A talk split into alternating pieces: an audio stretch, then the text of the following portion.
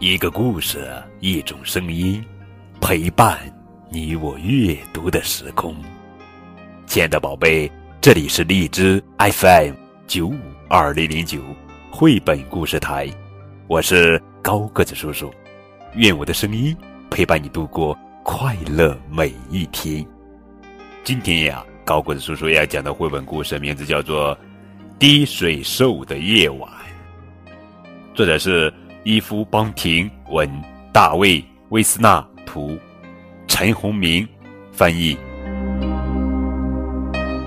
滴水兽是一种设在屋檐的排水管，外观通常以人类或动物的雕像作为装饰。滴水兽蹲坐在高高的屋檐，凝视着天空，空洞的眼睛。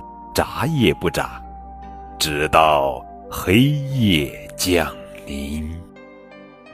这时，阴暗的角落有了动静，滴水兽轻轻移动，粗短的双腿沿着屋檐慢慢的爬，双眼窥视屋内，就在眼前，木乃伊躺在又长。幼崽像是棺材的盒子里，盒盖上画着船只和人像，颜色暗沉，犹如黑夜。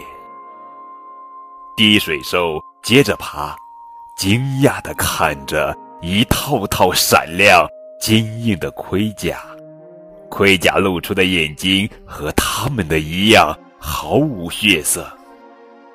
如果看累了，飞吧！有翅膀的滴水兽鼓起双翼，直飞上天。甜甜星星，用它们布满青苔长长的石舌头，或是落入沉睡的树林里，在枝桠间摇摆晃荡，荡呀荡。凉凉的空气在它们布满坑洞的石头身躯之间游移。接着，他们飞扑而下，冲到喷泉池底下的暗处。泉水从小天使的嘴里汩汩涌出。滴水兽弓起背，挤在池边，咕噜咕噜，呼噜呼噜，和从其他屋檐来的朋友一起聊天。他们聊见到的事情和去过的地方。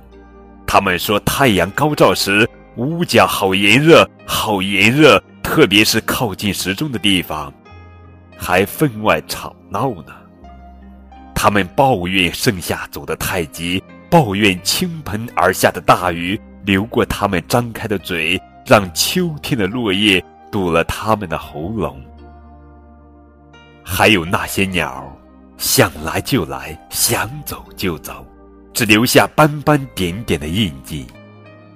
它们用长满苔藓的舌头吮吸雨水，用爪子互相拍打嬉戏，隆隆的笑声低沉又厚重。因为厚实的石头里没有其他地方能让笑声翻滚扩散。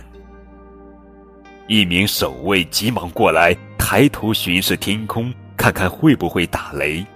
他曾经看到滴水兽聚在这儿。也告诉过冰冷大门后的主管，只是主管哼了一声，并不相信。滴水兽，真的？你见鬼了吧？所以现在他只看看天空，把恐惧藏在心中。滴水兽鼓动翅膀，用拇指按住易碎的耳朵，露出不屑的样子。他们不爱人类，是人类把他们造成这样，还把他们放在只有灰鸽子才到得了的高高突出的屋檐。他们用力跺脚，他们尖声笑闹，为了要看守卫紧闭双眼，落荒而逃。嗷！滴水兽尖叫，接着又叫嗷！他们咧开嘴，大声淘气的笑。守卫只好抱着头，弯着腰，快快逃离。天要亮了，滴水兽飞了起来。那些没有翅膀的，只能像蜘蛛一样爬上墙，各自回到原本蹲坐的屋檐，默默的凝视着，凝视着，空洞的眼睛，眨也不眨。直到夜晚来临。这是一本很奇特的作品，它表现的不是白天，而是夜晚。它的审美意象不是美丽，而是丑陋。在花花绿绿的绘本中，它显示的风格是灰暗与凝重。从表象到意义，它都在呼求大小读者另外一种视角的进入。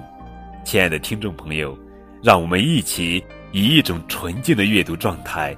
陪着您的孩子慢慢走进一个怪物的世界，他们正在等着我们，等着我们人类善意的关爱。好了，宝贝，这就是今天的绘本故事《滴水兽的夜晚》。